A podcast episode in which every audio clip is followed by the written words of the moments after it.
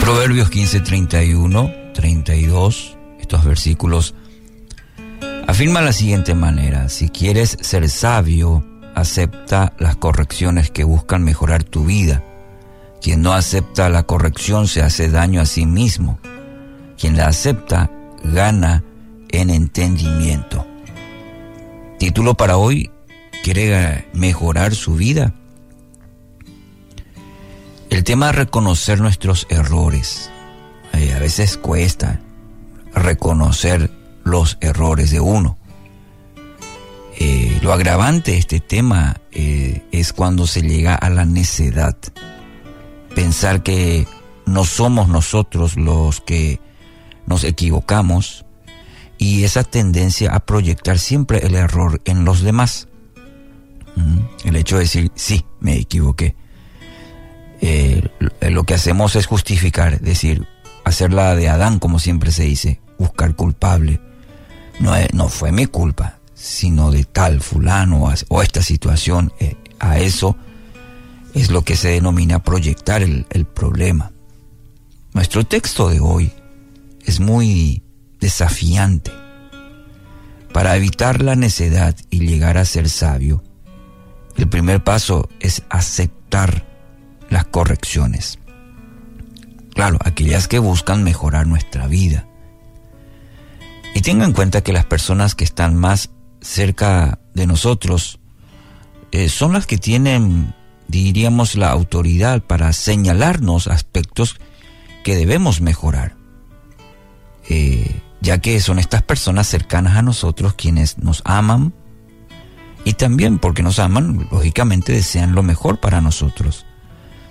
A veces, por ejemplo, puede ser eh, las palabras de un padre, las recomendaciones de una madre, de un amigo, una amiga, un hermano, una hermana, que de repente nos señalan algunos aspectos que, bueno, tenemos que mejorar, considerar por lo menos.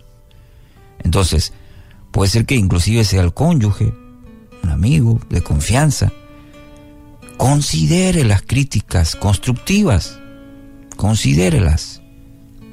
Ellas la van a llevar a una vida mejor porque ustedes abierto a la, a la crítica que, me, que busca su, su bien. Y mire el contraste que usa el autor en este texto. Quien no acepta la corrección se hace daño a sí mismo. Es decir, termina siendo un necio. Necio es aquel que se cree saberlo todo, no acepta las correcciones, las, correcciones. Entonces se vuelve un, un necio, dice el libro de Proverbios.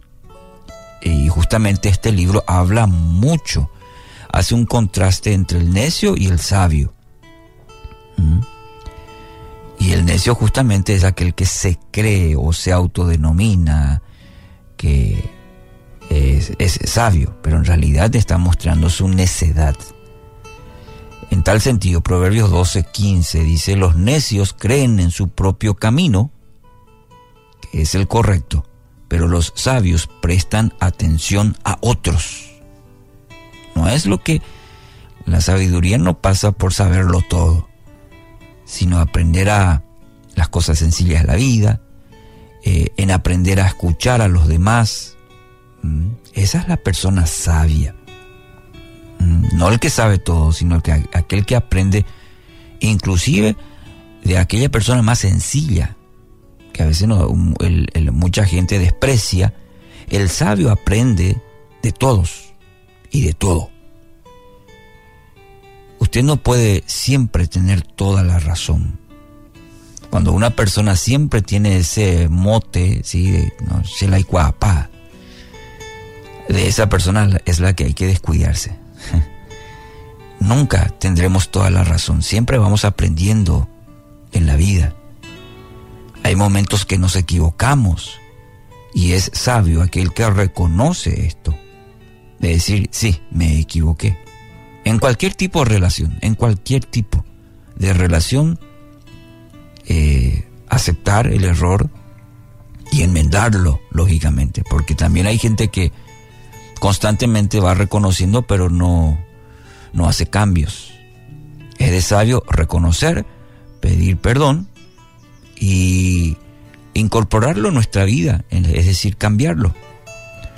John Maxwell dice, un hombre debe ser lo suficientemente grande para admitir sus errores y lo suficientemente fuerte para corregirlos.